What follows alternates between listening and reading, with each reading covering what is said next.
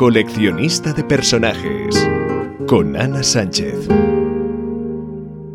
Construir personajes es un arte que me encanta estudiar y del que adoro hablar.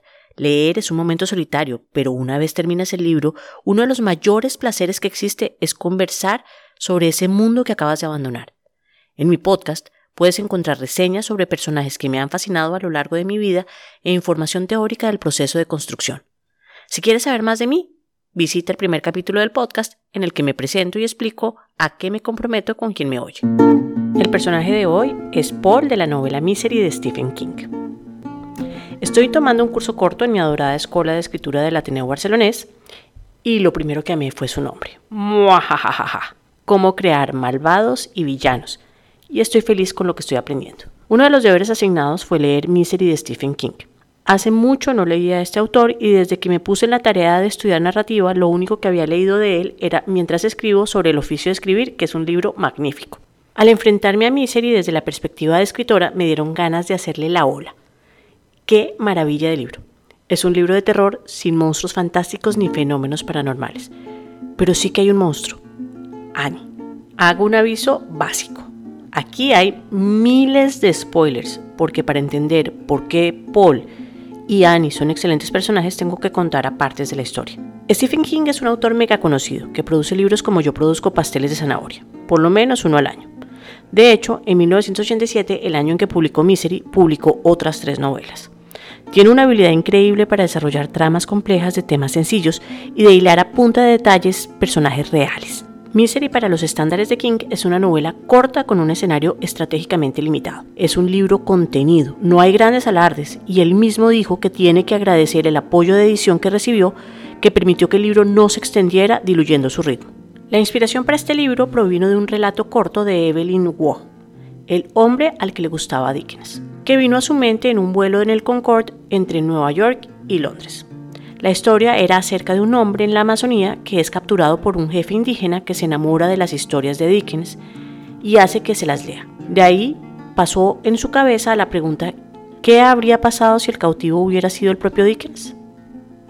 Todo el libro se centra en dos personajes.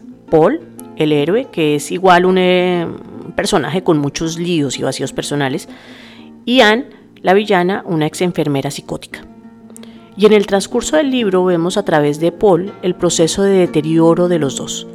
Hay un punto en que sientes la necesidad de que se mueran ya, porque es la sensación que impera, la de que no hay salida. El libro es maravilloso desde que empieza.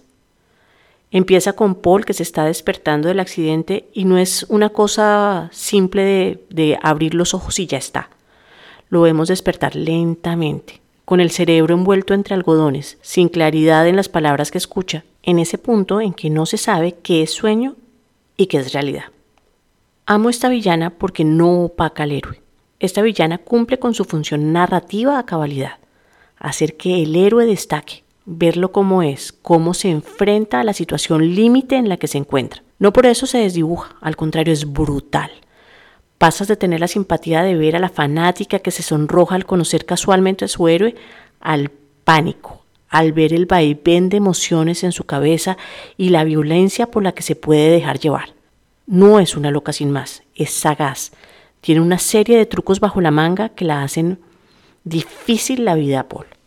Paul es un escritor de bestsellers y libros buenos. Acaba de escribir un libro de los buenos, Automóviles Veloces, que es un libro catártico repleto de violencia y de malas palabras, del que espera tener las mejores críticas como autor y con su única copia. Tengamos claro que estamos en 1980 y se escribía con máquina de escribir y cuando está en ese momento con su libro maravilloso, tiene un accidente de coche y es rescatado por Annie, su fan número uno de los bestsellers protagonizados por Misery Chastain. Se trata de libros de un subgénero romántico llamado Bodies Reaper, que básicamente son romances históricos con mucho sexo no consensual. El último libro de esta serie, en donde la acaba de matar, como haría cualquier autor desesperado con su personaje, salió al mercado y mientras se recupera del accidente, Annie empieza a leerlo. Decir que Annie odia este nuevo libro es quedarse corto. No está bien porque no corresponde con los libros escritos por él que ella adora, y cuando se da cuenta de que Paul ha cometido el pecado de matar a su diosa, lo castiga y exige que escriba lo que ella quiere que escriba, incluido que resucite a Misery. Es un libro cargado de enfermedad mental que King ha dicho es muy personal porque Annie representa su adicción y dependencia de las drogas, que en ese momento lo tenía llevado, y que a través del libro vemos su lucha contra ellas en la vida real. Los dos están atrapados. Paul por Annie, que lo tiene amarrado a la cama e incluso le corta un pie, está también atrapado por el Nebril, que le da a ella para reducir el dolor primero y después para poderlo controlar. También está atrapado por sí mismo, por su éxito con los libros que odia, pero que sus fans quieren que produzca como una máquina, siempre bajo el mismo esquema. Por su parte, Annie está atrapada en los libros que adora, en su pasado que conserva en su álbum de recortes y en su enfermedad mental no tratada. Para mí, el éxito del libro es que con lo salvaje que puede llegar a ser, se siente real porque es intenso. El espacio asfixiante, los objetos que anclan con un mundo, y dos personajes magníficos que sientes respirar con cada detalle que va soltando a cuentagotas el autor, haciendo que desarrolles una empatía profunda por Paul y un miedo absoluto por Annie. Es un libro que al cerrarlo te deja pensando largamente en sus metáforas y una inmensa satisfacción de saber que has leído una narración magistral que no habría llegado a nuestras manos si Stephen King se hubiera sometido al criterio de escribir lo que se espera de él. Nos vemos la próxima semana. Si quieres entablar una conversación, deja tus comentarios o visita la página web anasanchezortega.com.